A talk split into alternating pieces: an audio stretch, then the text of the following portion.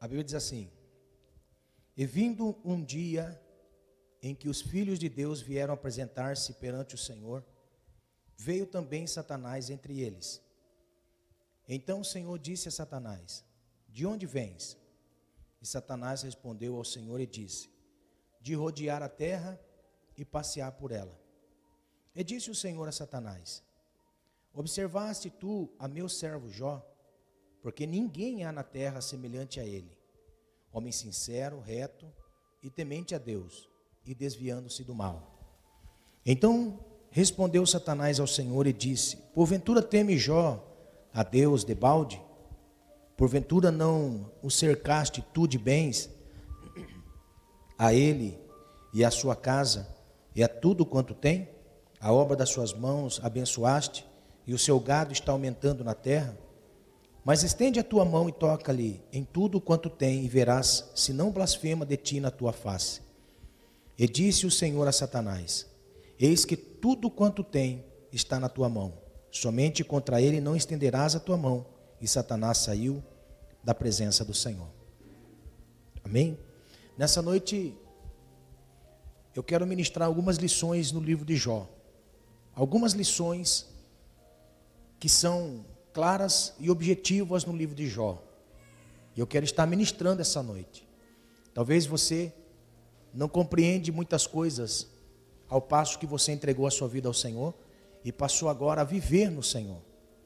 E nesse passo de viver ao Senhor, acontece muitas coisas na nossa vida.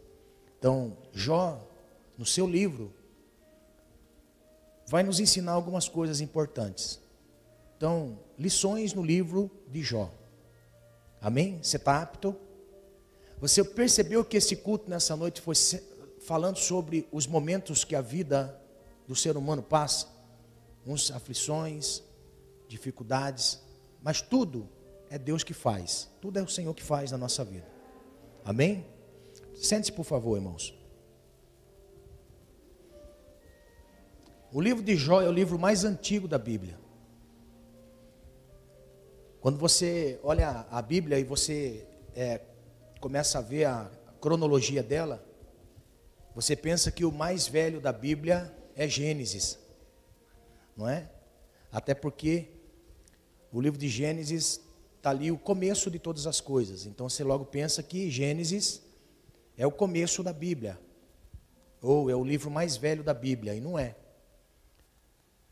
Há quem diga que Jó ele era contemporâneo de Abraão, contemporâneo de Abraão. E o livro de Jó revela para nós que ele sendo contemporâneo de Abraão, alguém passou a crer no Senhor, porque ninguém começa a ter uma vivência com Deus se não passar a ter experiências.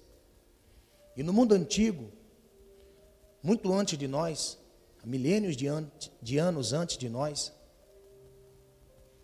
havia sempre uma regra e, e, sempre o ser humano buscava Deus. Uns buscavam em o Deus Sol, Deus Lua, Deus Animal, honravam a criatura, mas não tinham pleno conhecimento do seu Criador.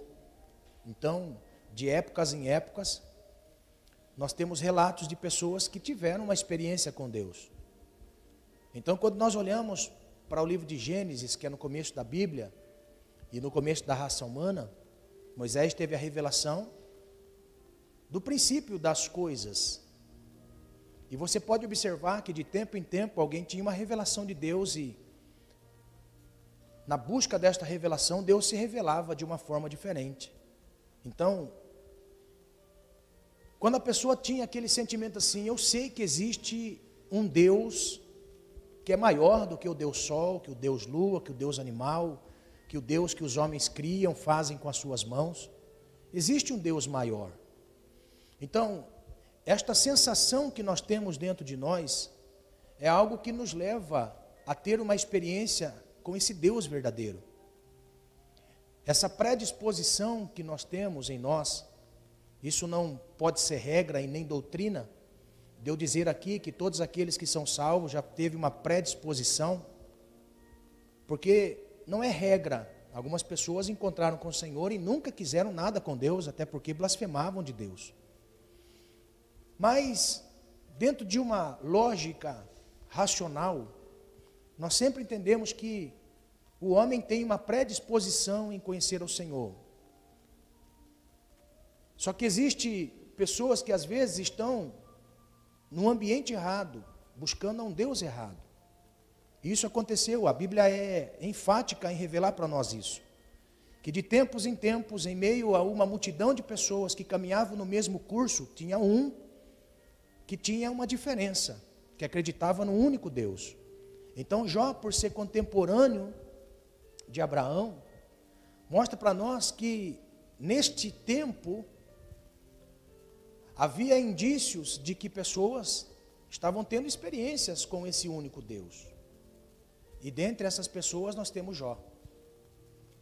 Alguém que vivia separado para Deus. E separava-se tanto para Deus, que ele tinha tanto amor a Deus, respeito a Deus, reverência a Deus. Porque, irmãos, estar num ambiente onde nós estamos fazendo a mesma coisa, todo mundo junto, às vezes não revela que nós estamos na presença do mesmo Deus. Vou explicar. Existem pessoas que no ambiente da comum unidade não tiveram a, a percepção de que Deus está aqui. Outros já choraram, já oraram, já lacrimejaram. E nesta sensação de que Deus está aqui, não apenas por um glória, por uma lágrima, por algo que nós fazemos, num culto como esse, mas uma percepção de que eu preciso agradar a esse Deus. Eu preciso servir a esse Deus e não apenas ser servido por Ele. Feliz é o homem que desperta não para ser servido por Deus, mas para servir a Deus. E a Bíblia diz que Jó era uma dessas pessoas que servia ao Senhor. E ele servia com tanta integridade, integridade, que Deus abençoa ele em tudo que faz. Que Deus honra ele em tudo que ele faz. Porque ele tinha um coração unido ao coração de Deus. Ele tinha um coração que era uno. E o fato de ser uno com Deus, a Bíblia mostra para nós de uma forma tão clara, aonde nós não temos em nenhum outro lugar uma revelação tão clara a respeito deste momento em que os filhos de Deus se reuniam com Deus. Em todos os exércitos espirituais se reuniam com Deus. E veio também aquele que tinha a representação da raça humana. Irmãos, olha que interessante. Todas as hostes celestiais, espirituais, em seus exércitos, na criação de Deus, foram para a reunião com Deus. Agora, quem estava representando o homem? Satanás.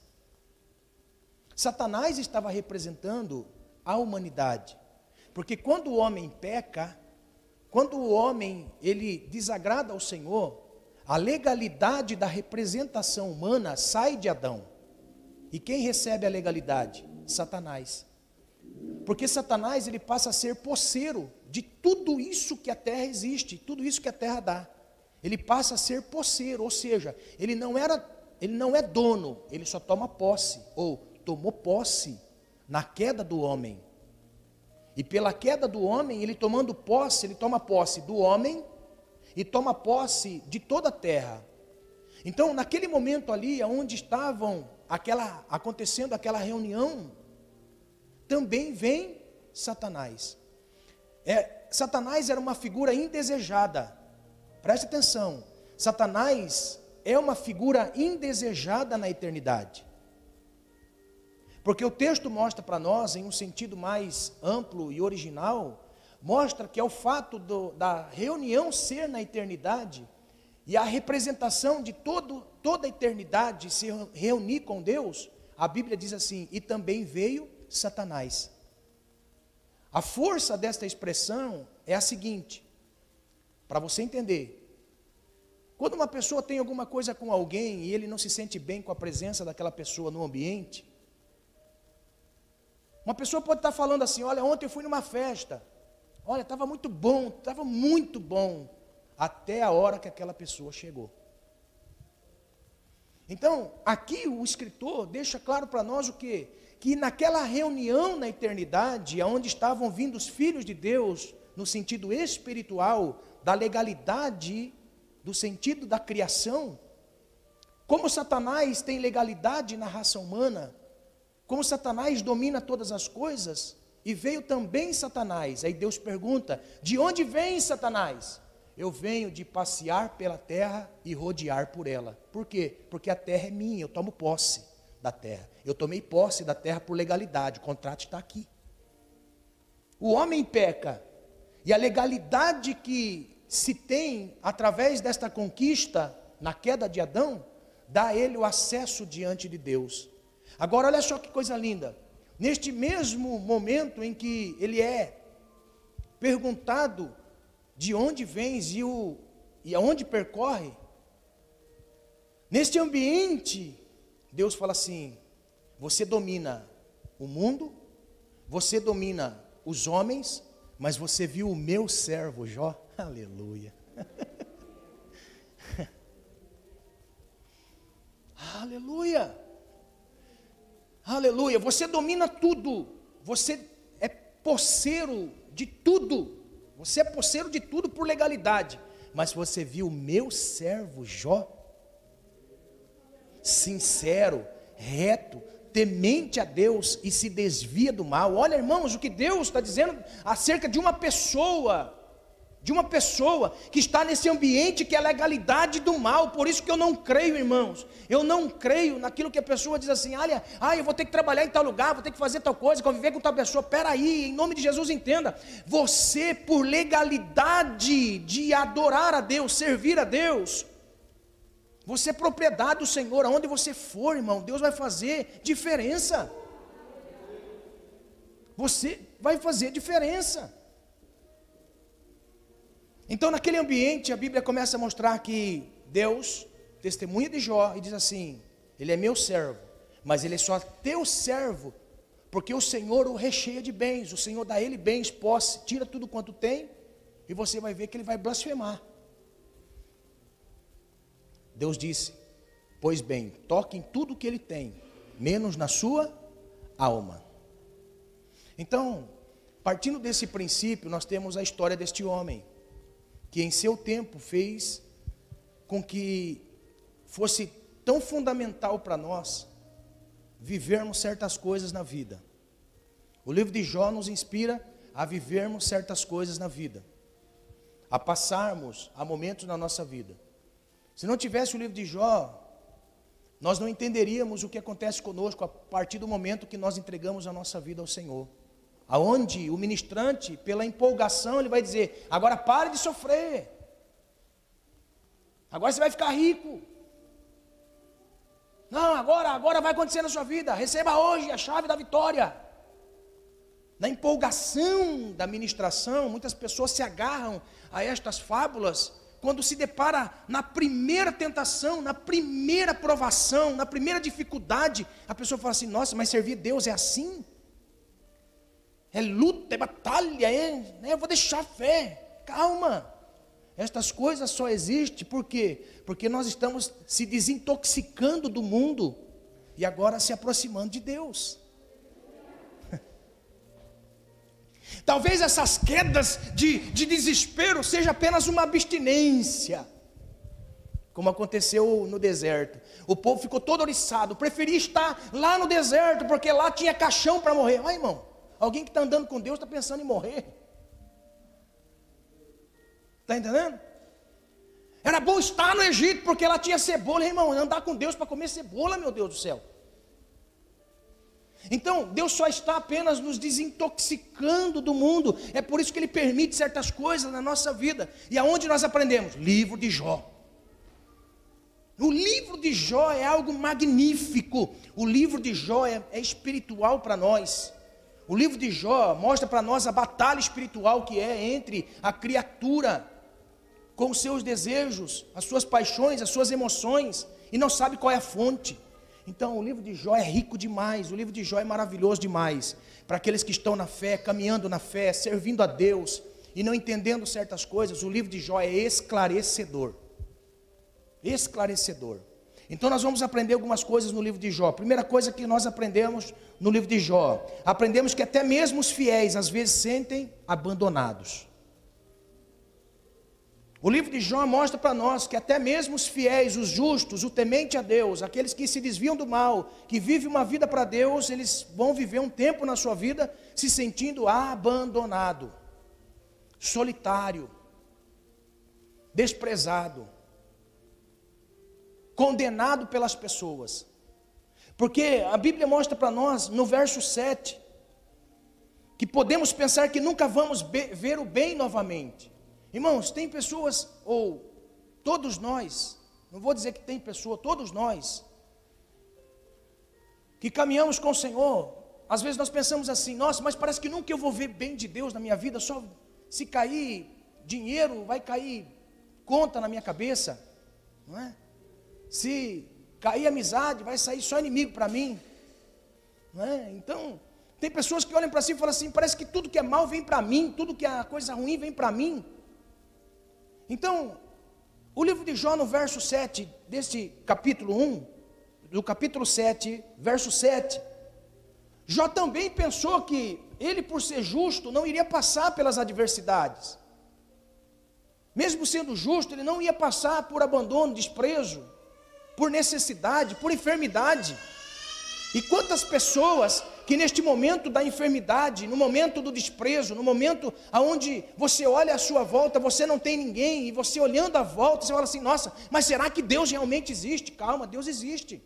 Porque o livro de Jó mostra isso para nós. O livro de Jó revela para nós isso. Que mesmo sendo justo, mesmo sendo crente, mesmo servindo a Deus, nós vamos passar certos momentos na nossa vida. Olha o que Jó disse no verso 7 do capítulo 7. Lembra-te de que a minha vida é como o vento, os meus olhos não tornarão a ver o bem. Sabe o que ele disse para Deus no momento da sua prova? Ele disse assim: Senhor, a minha vida é como o vento, para o Senhor é fácil, Senhor. Passar o tempo, porque o tempo não está limitado ao Senhor, e nem o Senhor está limitado ao tempo. Então, para o Senhor passar 15, 30, 50 anos, 100 anos, 200 anos, mil anos, não faz diferença, mas a minha vida, Senhor, é como vento, passa muito rápido. Eu sei que tem pessoas que estão clamando a Deus há anos, pessoas que estão suplicando ao Senhor o favor dEle há anos, pedindo a Deus, Deus, por favor, e talvez você até orou, como eu já orei muitas vezes. O Senhor é fácil, Senhor, passar tanto tempo. Parece que nunca eu vou ver o bem do Senhor em certas coisas na minha vida. Jó disse: parece que nunca eu vou ver, por quê? Porque a minha vida está passando muito rápido. Irmão, você imagine um homem perder todas as coisas, filhos, perder posse, perder bens e perder a saúde. Ele olha para Deus, já no capítulo 7. Então, capítulo 7 mostra para nós que ele já estava nesta prova há alguns meses. Já estava nesse sofrimento há alguns meses. Por quê? Porque depois do primeiro vendaval, que foi tirar a posse, os filhos, todas as coisas, no segundo vendaval foi tirar a saúde. Jó fedia, tinha febre todo dia. Jó cheirava mal. Habitava na solidão do lixo da cidade se coçava com o resto daquilo que ele tinha, caco de telha. Hã? Ele diz: Senhor, para o Senhor é fácil, mas para mim, que sou como o vento, é difícil. Parece que nunca mais eu vou ver o bem na minha vida. Olha só, irmão. E veja se você já não pensou isso. Veja se você já não indagou a Deus isso. Parece que está passando o tempo e você não está vendo nada de Deus e você está ficando velho, está ficando velha e você parece que vai perdendo as forças de crer em Deus. Deus está dizendo para você, na lição do livro de Jó, meu filho, eu quero te ensinar muitas coisas, que mesmo sendo justo, mesmo você sendo fiel ao Senhor, você vai passar por momentos de desprezo, solidão, abandono, você vai passar em momentos que você vai olhar para você e vai falar assim: pelo amor de Deus, intervenha na minha causa, Senhor. O livro de Jó mostra isso. Aleluia. O que, que, que, nós aprendemos no livro de Jó? Que nós podemos sentir que Deus não entende as coisas. Parece que Deus não está entendendo as coisas que está acontecendo conosco. No capítulo 10, no verso 4 ao verso 6, Jó, ele vai dizer a, a seguinte palavra: Jó capítulo 10, verso 4 ao 6. Olha o que Jó vai dizer. Parece que Deus não entende as coisas, não é? Parece que Deus não está entendendo as coisas. Se o Senhor não está entendendo, Senhor, o que eu estou passando, o que eu estou vivendo. Aí ele vai dizer assim: Tu tens porventura olhos de carne? Olha o que o homem vai dizer. tu tens olhos de carne? Vês tu como vê o homem, Senhor? Vês tu como vê o homem? São os teus dias como os dias do homem? São os teus anos como os anos de um homem? Para te informares da minha iniquidade e averiguares o meu pecado? Porque o amigo de Jó dizia assim: Jó, se arrependa do seu pecado. Ei, irmão, como é difícil você estar tá passando um momento de adversidade. A pessoa fala assim: Ei, você pecou, rapaz. Está em pecado. Não é? Você está servindo ao Senhor, está consagrando ao Senhor, servindo ao Senhor. É, deve ter algum pecado escondido. Um dia todo mundo vai saber. Um dia todo mundo vai ver. Isso foi o amigo de Jó que disse. Aí Jó, sem entender nada, ele vai falar com o Senhor: Senhor, o Senhor está vendo como eu estou vendo com os meus olhos? O Senhor é como nós, Senhor. O Senhor é como nós. O Senhor não está entendendo, Senhor? Olha só, irmãos. Porque existem momentos da nossa vida em que nós pensamos que por ser justo, por ser fiel, por ser amigo de Deus, por ser íntimo do Senhor, nós não vamos passar pelo momento adverso na vida. E o momento adverso na vida é vivido por todos aqueles que assim confessam a fé no Senhor. Independente se serve a Deus ou não serve. Porque se tem uma coisa que nós aprendemos no livro de Eclesiastes, no capítulo 3, ali tem um texto que nos chama muita atenção. Já começa dizendo assim: todas as coisas sucedem da mesma maneira debaixo do sol. Tudo tem um tempo determinado por Deus debaixo do sol. Por que debaixo do sol? Ó, por que debaixo do sol?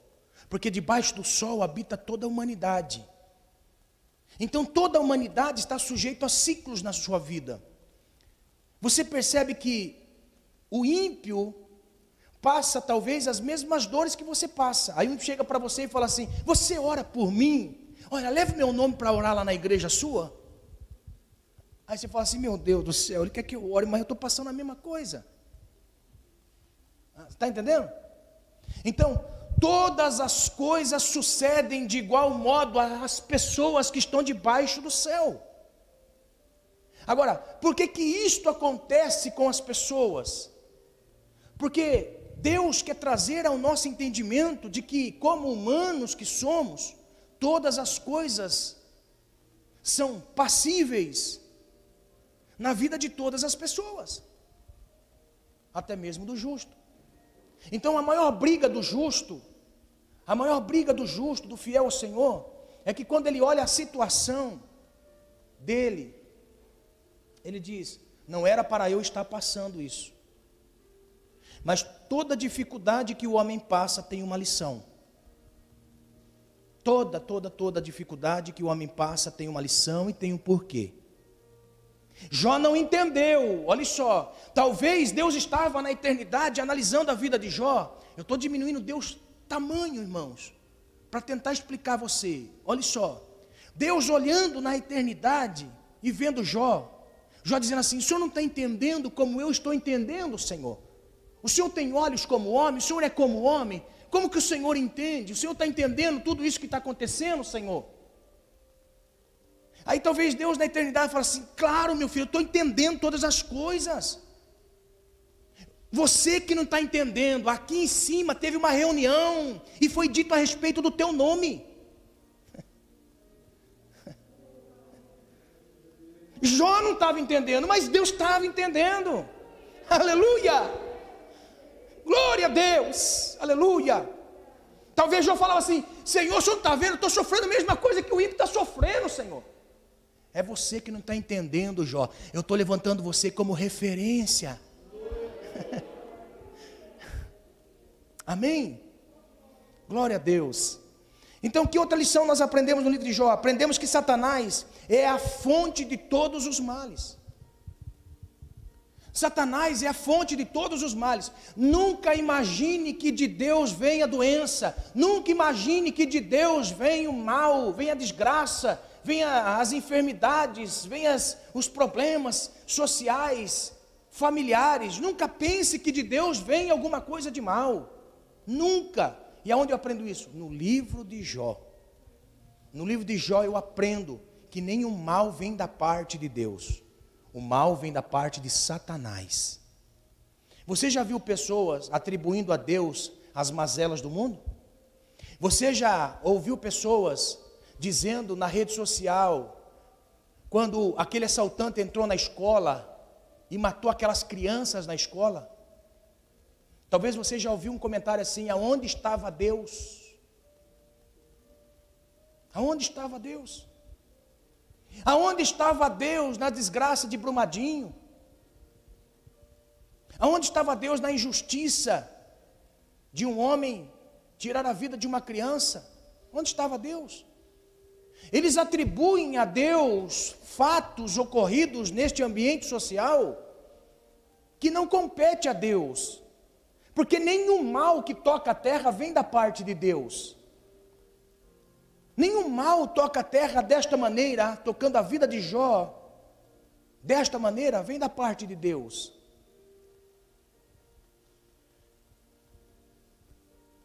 O sofrimento é obra de Satanás e não de Deus.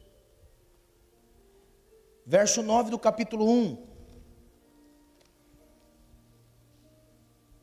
Então respondeu Satanás ao Senhor e disse: Porventura teme Jó a Deus debalde ou sem propósito? Porventura não cercaste tu de bens a ele e a sua casa, e a tudo quanto tem, a obra das suas mãos abençoaste, o seu gado está aumentando na terra? Mas estende a tua mão e toca-lhe em tudo quanto tens, e verás que blasfema de ti. E disse o Senhor a Satanás: Eis que tudo quanto tem está na tua mão, somente contra ele não estenda a tua mão. E Satanás saiu da presença do Senhor. Olha o que Satanás fez. Verso 13.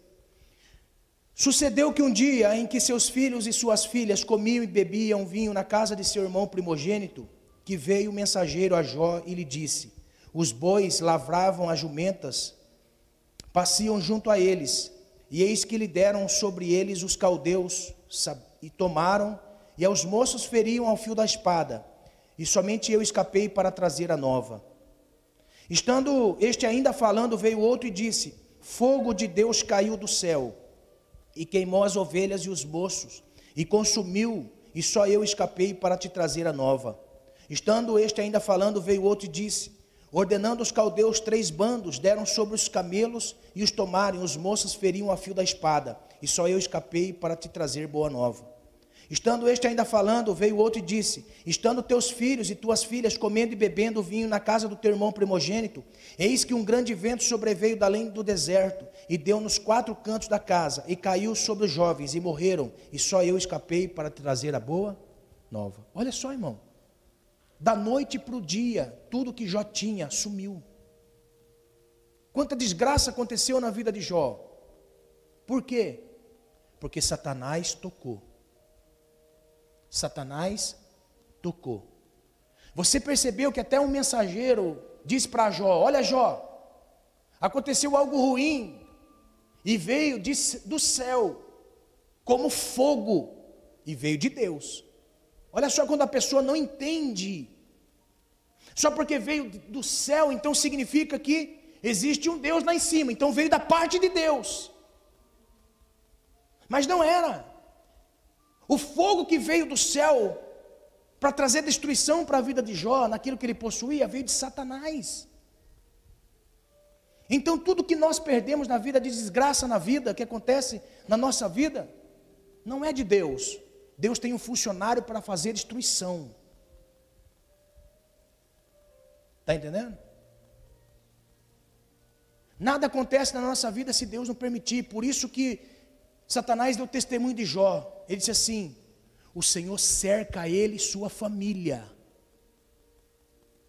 Eu não consigo tocar. Você está na bênção? Você está sendo abençoado, sua família está sendo abençoada, você está vendo a bênção de Deus, sabe o que, que é isso? É Deus que não permitiu Satanás tocar até hoje. Você está entendendo? Agora olha só, se porventura algo mal acontece, de que se toque em algo, foi porque Deus permitiu, mas a destruição não foi dele. Deus não quer destruir vontade permissiva de Deus e não absoluta de Deus. Aquela absoluta é quando Deus quer fazer. Quando ele faz, nem o capeta impede, nem homem impede, nem anjo impede, ninguém impede quando Deus quer fazer alguma coisa. Agora, quando alguma coisa quer fazer algo para nós, tem que pedir permissão para papai. O ímpio fala: Eu vou fazer macumba para você. Faz macumba, faz tudo, faz feitiço, faz tudo, tudo, tudo, tudo que você pode fazer. Nada vai tocar a nossa vida. Se Deus não permitir. Pode vir a pessoa com o zoião, ó, o zoião da pessoa, vem desse jeito assim. É, é aquele zoião que vem secando tudo, ó. Chega nas suas coisas e fala assim: Papai, foi o Senhor que deu.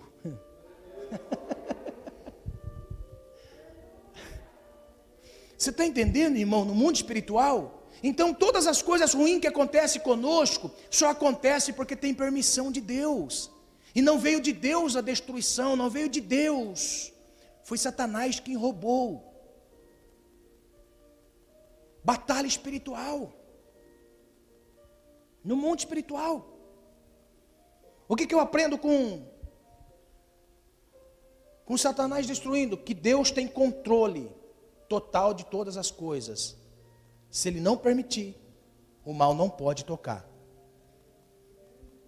Por isso, se você encontrou uma, uma vez um irmão na igreja que nós congregávamos, é, chegamos lá na construção, tinha lá uma obra de macumba, irmão. Tinha uma obra de macumba na frente da igreja. Tinha lá, tinha charuto, tinha pinga, tinha todos os negócios lá. Aí o irmão falou assim: Meu Deus, vamos falar pastor, pelo amor de Deus, vamos falar pastor, que agora fizeram uma culpa para a igreja, agora nós não vai construir.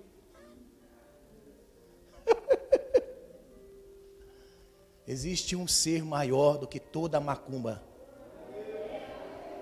Você já viu o nome? Macumba. Quem que faz o mal? Você está entendendo?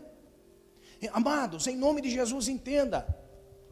A nossa vida está guardada no Senhor. Está guardada em Deus. E se porventura alguma coisa está acontecendo, saindo fora de curso, calma, entenda, Deus está querendo usar você como modelo para alguém. Calma. Deus sabe o que faz. Aprendemos que Deus entende muitas coisas que não entendemos. Deus sabe de muitas coisas que não entendemos. Deus nunca esquece das nossas obras. Deus nunca esquece das nossas obras. Olha que Jó pergunta para Deus. Perdão. Olha que a Bíblia diz no capítulo 1. E disse o Senhor a Satanás: Observaste a meu servo Jó, porque ninguém é na terra semelhante a ele, sincero, reto, temente a Deus e se desvia do mal. Deus não tinha esquecido disso. Então todo mal veio na vida de Jó, mas Deus nunca esqueceu os atributos de Jó. O mal estava tocando Jó, mas Deus nunca esqueceu os atributos que Jó tinha na vida, que eram tributos inegociáveis para Deus e para Jó. Jó não abria mão desses atributos que ele havia conquistado no decorrer do tempo e se orgulhava disso. Se orgulhava disso. Por quê? Porque quando Jó perdeu a primeira leva de posses e filhos, a esposa disse: Amaldiçoa seu Deus, Jó, e morre. Jó não abriu mão dos atributos que ele tinha em Deus, mesmo perdendo tudo na vida. Ele diz: Nu eu vim a esse mundo, nu eu vou retornar dele. Eu entendi isso, mulher que eu vim nu a este mundo e vou retornar dele, Você está falando isso como uma louca, porque a sua dor, a sua alma está falando mais forte, mas eu tenho convicções de quem eu sou em Deus e que em, em nenhum momento eu defraudei a Deus, servi ao Senhor. Então eu sei que desta vida, se Deus me der, eu louvo a Ele, se Ele não me der, eu louvo a Ele do mesmo jeito. Você está nessa você está vivendo esses atributos? Irmão, é muito forte isso. É muito forte esses atributos. Se porventura algum mal tocar a sua vida de tal forma agravar até mesmo a sua fé, você ser tocado na sua fé e confrontado na sua fé, você tem, irmão, coragem de dizer: Foi Deus que me deu. Foi Deus que me deu. Se Ele deu, Ele deu. Se Ele permitiu roubar, tudo é dele. Mateus, ele tem um testemunho quando criança. Ele era pequenininho, logo quando nós mudamos na nossa casa, não tinha muro no fundo. Fiz os muros da frente, mas no fio do fundo, porque do fundo era muito alto. Então eu pensei assim: ah, o ladrão não vai vir pelo fundo. Especialidade do ladrão, irmão, não é entrar pela frente, é entrar pelos fundos. Amém? Então, Mateus era pequenininho, Estava na escola, minha sogra estava lá em casa. O filho do cão, ele, ele ateou fogo do lado. O fogo foi tanto que o cachorro ficou desesperado. A sogra colocou para dentro, né, sogra? Colocou o cachorro para dentro. E o mão leve, o mão leve, o, o filho do capeta ele veio e levou a bicicleta. Aí o Mateus estava para chegar, isso, né, sogra? Mateus estava na escola. Ai, o Mateus vai chegar. E agora que roubaram a bicicleta dele? A sogra vai lá ver que a, sogra, a bicicleta não estava lá. A sogra fala com a Sabrina, que tinha roubado a bicicleta, e agora? Enfim, Mateus chega da escola, pequenininho, irmãos. Não é esse homem feio, grandão aqui, era pequenininho, bonitinho.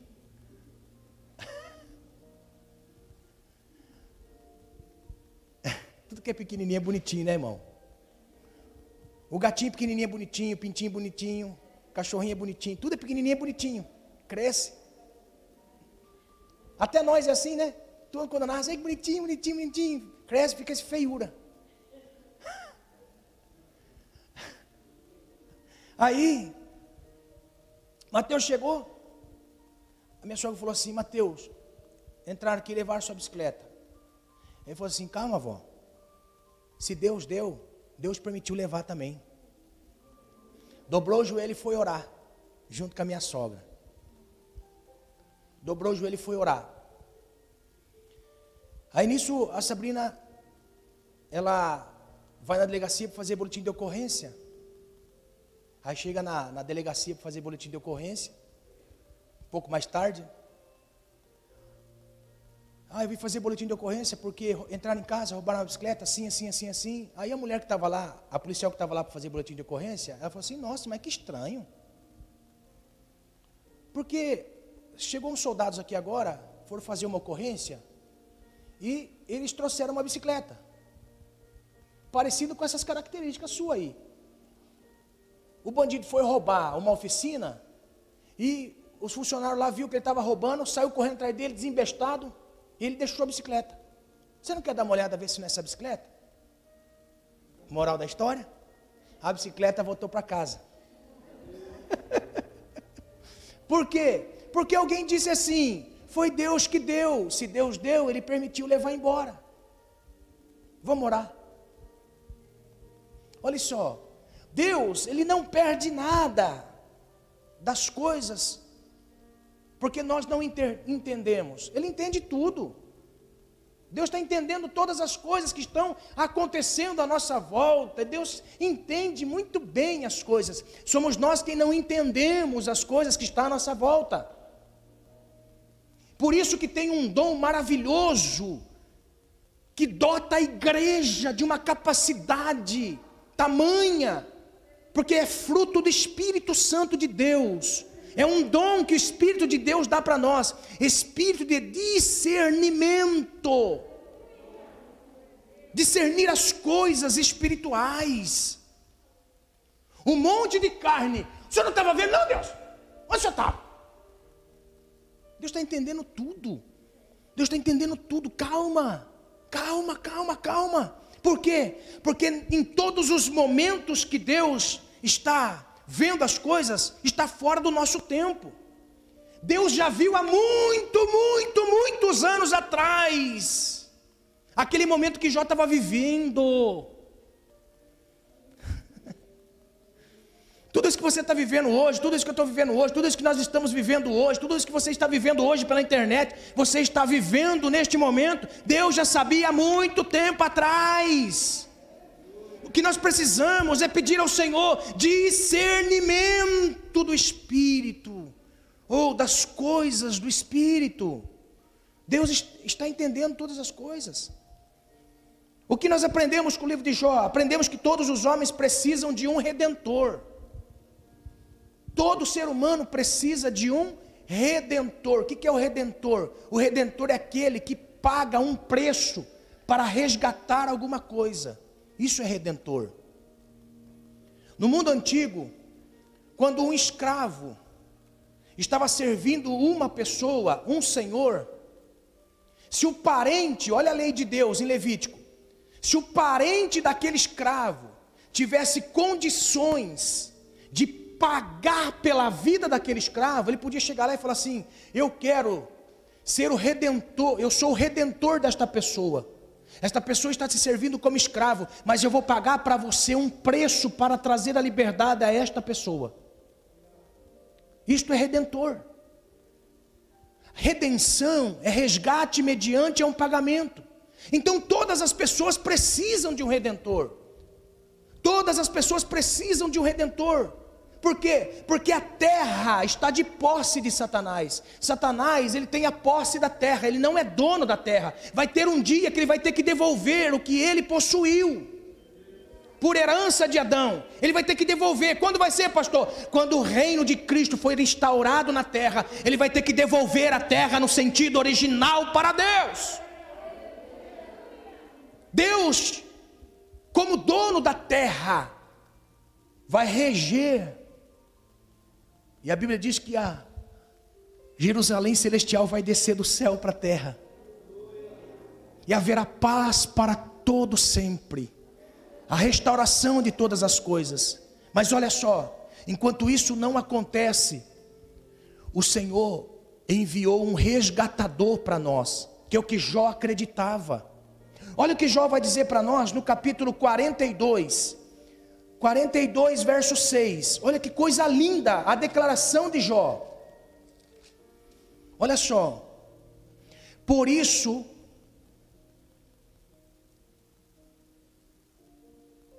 eu me abomino e me arrependo no pó e na cinza.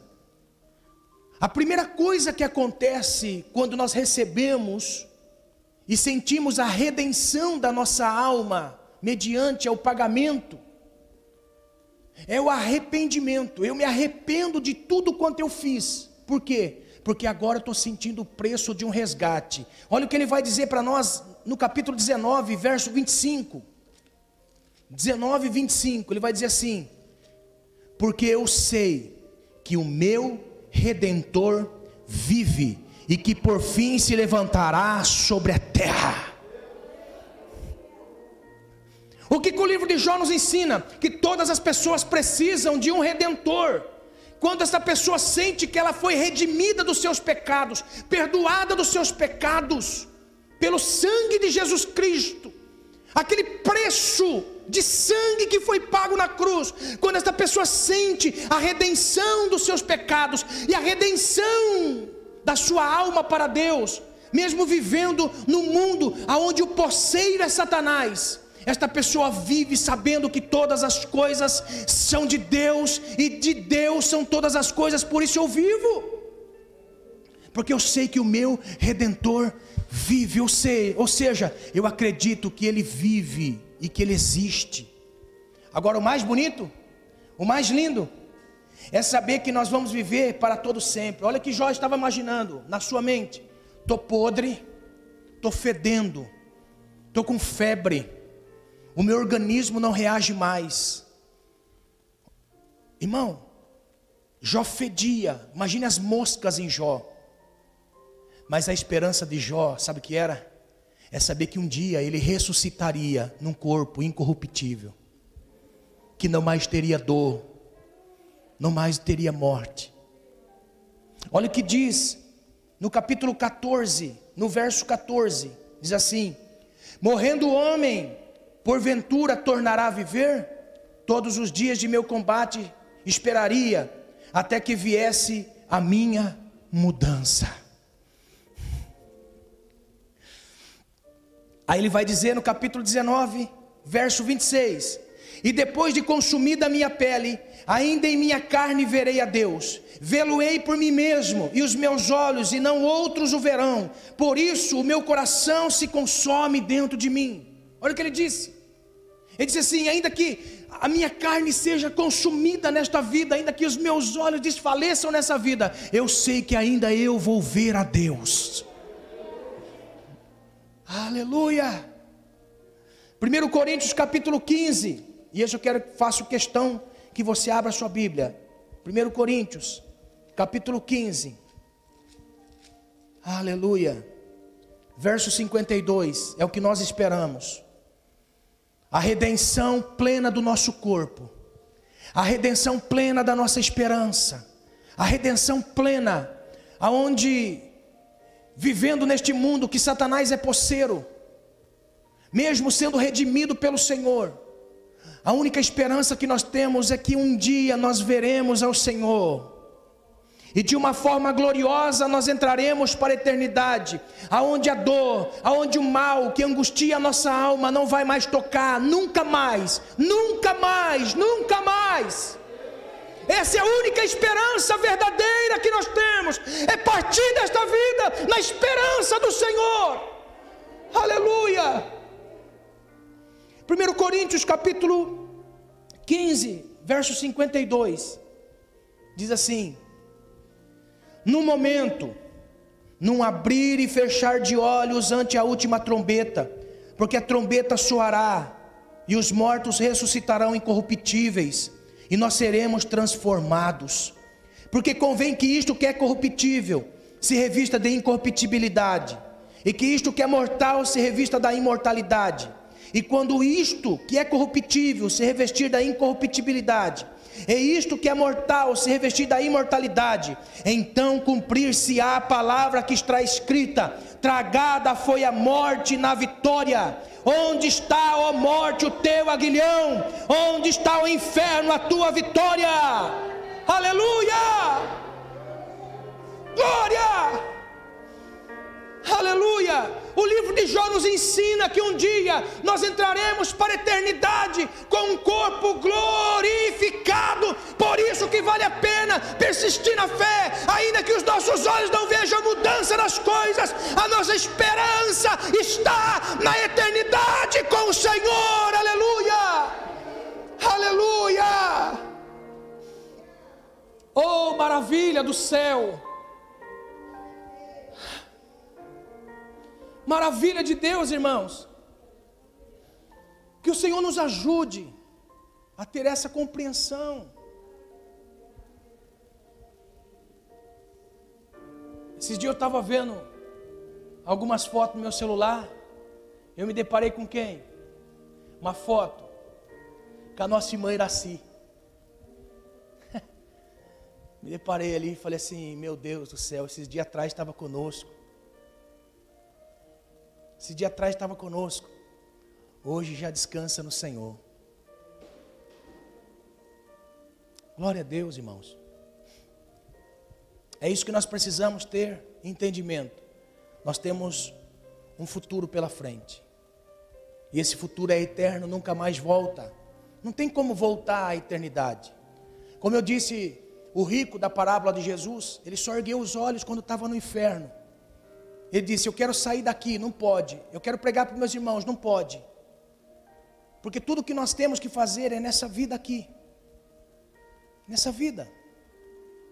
Por que, que Deus te chamou para ser uma testemunha?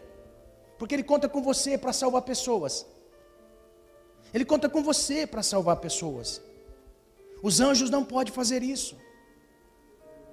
Essas pessoas que estão no trabalho, que estão à nossa volta, precisam de ouvir Deus através de nós.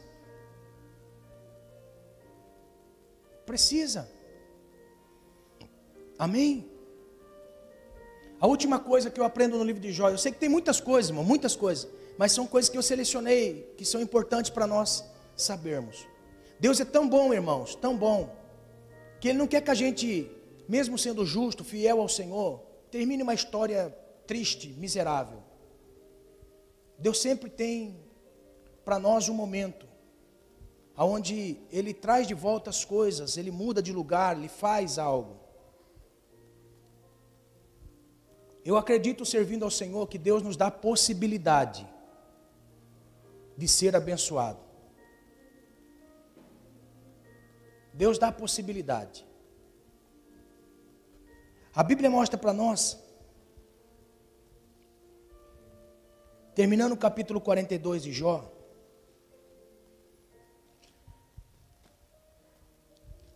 o capítulo 42, 42 além de ser uma motivação para nós caminharmos servindo ao Senhor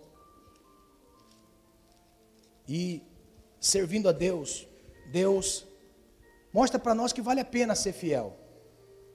Que tudo que Ele permite na nossa vida, Ele permite para ser o um modelo na vida de alguém. Eu gosto muito do texto que Paulo utiliza.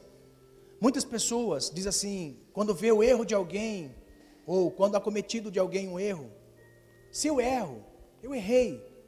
Aprendi com o erro.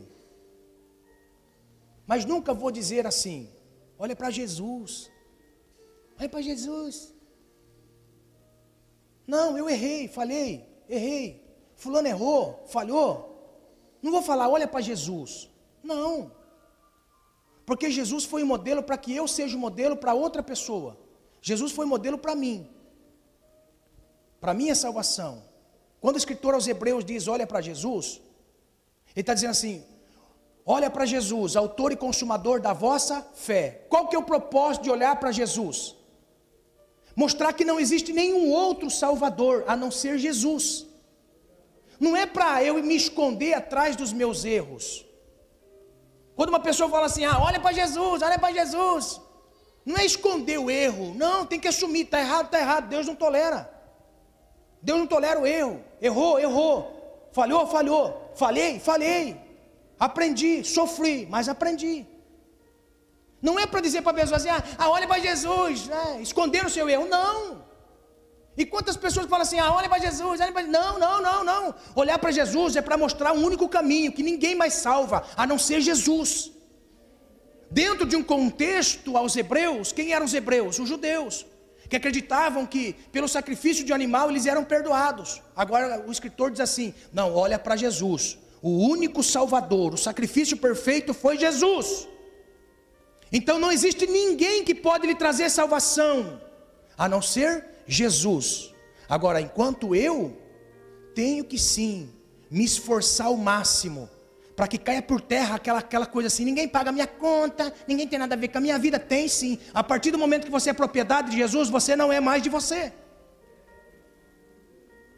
Sai em nome de Jesus todo pensamento, subterfúgio humano para esconder o erro. Nós temos sim. As pessoas não pagam as nossas contas, mas Deus é quem paga as nossas contas. E se nós somos dele, somos responsáveis pelos atos. Olha só, eu gosto muito do texto que Paulo usa na Santa Ceia, 1 Coríntios capítulo 11.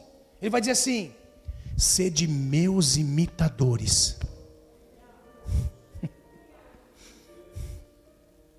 Como eu sou de Cristo. Eu tenho um compromisso com Cristo. Por isso, olhe para mim. Se você não vê Jesus, olhe para mim, que estou me esforçando ao máximo para ser igual a Ele. Então, o que aconteceu com Jó? Jó era um parâmetro de medida para as pessoas que estavam à sua volta. Irmão, Deus não esqueceu que Jó era justo. Não, não caiu no esquecimento de Deus. E que toda recompensa de justiça é com justiça. O que Jó estava passando? Injustiça. Por quê? Porque ele estava vivendo algo que não era para ele viver. Porque ele era justo e Deus é justo. Deus não é bom e nem mal, irmãos. Quando nós falamos sobre bondade e maldade de Deus, nós não podemos nos esquecer que se Deus não for justo, em certos momentos ele é mau, em certos momentos ele é bom. Então, Deus não pende nem para a bondade e nem para o mal, Deus é justo. Recompensa de obras de justiça é com justiça de Deus. Ninguém sofre por sofrer. Aprenda isso. Não existe maldição sem causa, o escritor aos Hebreus disse. Não existe maldição sem causa. Se porventura está sofrendo por algo que cometeu e sabe que cometeu, então se prepare, que Deus é justo. Mas olha só que interessante. O que Deus estava permitindo acontecer com Jó era injustiça, porque Jó era justo. Justo. E o que ele estava recebendo era injusto. Então o que fez Deus? Deus esperou um tempo, se revelou a ele, no capítulo 38, 39, 40 e 41. Deus se revelou a Jó. Aí Jó abre a boca no capítulo 42. Por quê? Porque Deus não fica em silêncio para com os justos. Deus não fica em silêncio para com os justos. Calma, está difícil suportar certas coisas. Talvez você está com os amigos de Jó acusando você, colocando pecado em você. Mas calma, Deus é justo. Sabe por quê? Porque a Bíblia diz que Deus mudou o cativeiro de Jó. Aleluia! Olha o que diz o capítulo 42, no verso 10. Eu acho lindo isso. Porque Deus estava usando Jó como uma referência para nós. Amém? Aleluia. Deus está usando Jó como referência para nós. Então, olha o que Deus vai fazer no verso 10. E o Senhor virou o cativeiro de Jó, quando orava pelos seus amigos. E o Senhor acrescentou a Jó outro tanto em dobro de tudo quanto dantes possuía. Aleluia! A honra de Jó na sociedade. É por isso que eu creio, irmãos, que Deus honra os justos. A Bíblia diz assim: que no lugar da vergonha vem dupla honra. Tudo para Deus é assim. Teve uma vergonha, acometeu de uma vergonha devido a uma injustiça, algo cometido. Calma, virá dupla honra. Você está sofrendo, você está passando dias maus, você está sofrendo coisas que você não queria estar sofrendo, você sabe que você tem uma vida com o Senhor. Calma, virá dupla honra do Senhor. Ah, meu Deus, como eu espero esses cativeiros mudar. Como eu espero ver o cativeiro de muitas pessoas que congregam caminho conosco. Como eu espero o cativeiro mudar. E a minha oração é que o Senhor antecipe a mudança do cativeiro e que traga você a tudo aquilo que você já perdeu na vida, mesmo confessando o Senhor. Talvez você pregando ao Senhor, olha só, talvez você pregando ao Senhor, alguém fala assim: Nossa, mas você, você falando isso, você não tem isso, você não tem aquilo, você não, não é isso, não é aquilo, não é aquilo outro. Calma, continua na sua simplicidade. Continua na sua simplicidade testemunhando do Senhor. Continua vivendo no Senhor, ainda vale a pena ser justo, ainda vale a pena ser temente a Deus, ainda vale a pena, vale a pena, vale a pena viver nesta vida temendo o Senhor. Calma. É uma lição que eu aprendo na vida de Jó. Jó restituiu tudo em dobro que Jó possuía. Você também quer tudo em dobro de Deus na sua vida? Você quer? Eu quero, irmão. Na minha vida eu quero tudo em dobro, do tempo que eu perdi, das coisas que eu perdi na vida, eu quero tudo em dobro. Mas viva como Jó. Viva como Jó, honre ao Senhor. Amém? Se coloque de pé, eu quero ministrar algo ao seu coração nessa noite.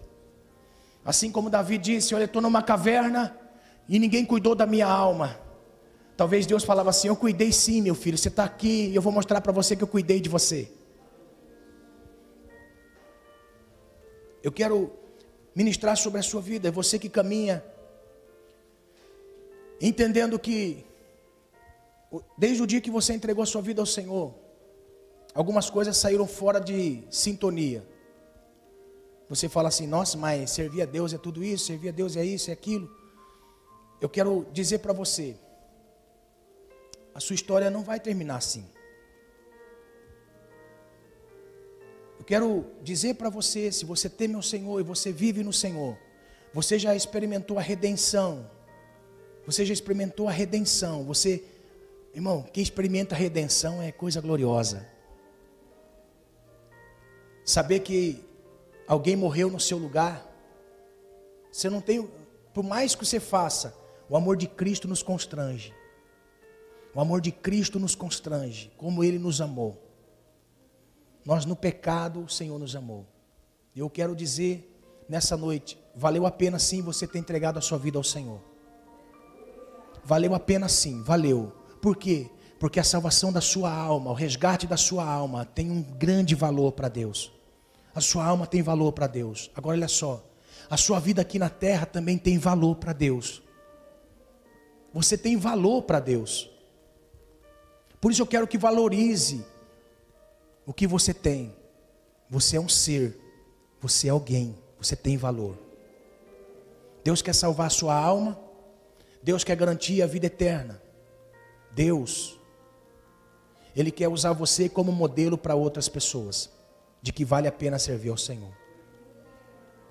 Ainda que o mundo conspire contra a sua vida, ainda que as coisas conspirem contra você e a sua fé, Deus ele quer usar a sua vida como exemplo e modelo para outras pessoas. Eu quero nessa noite profetizar sobre a sua vida, que na sua vida vai dar certo. Vai dar certo.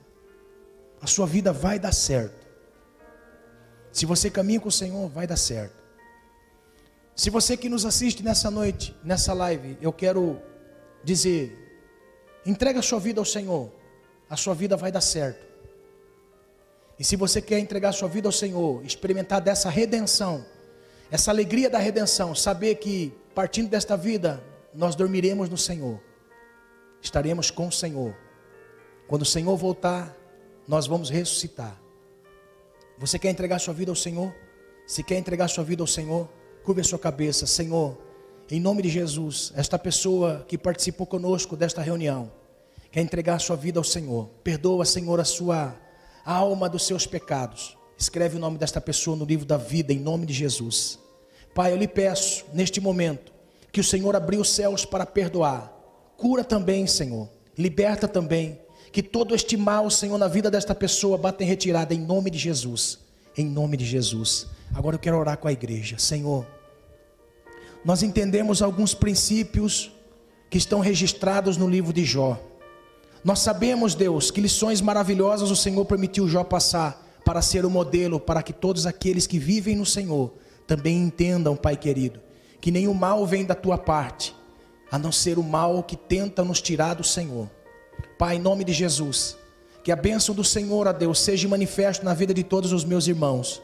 E se porventura alguém, como Davi disse, estou sozinho, não tem consolo para a minha alma, que o teu Espírito Santo console esta pessoa, Senhor Console esta pessoa, Pai querido, revelando o grande amor e o propósito que o Senhor tem para com esta alma.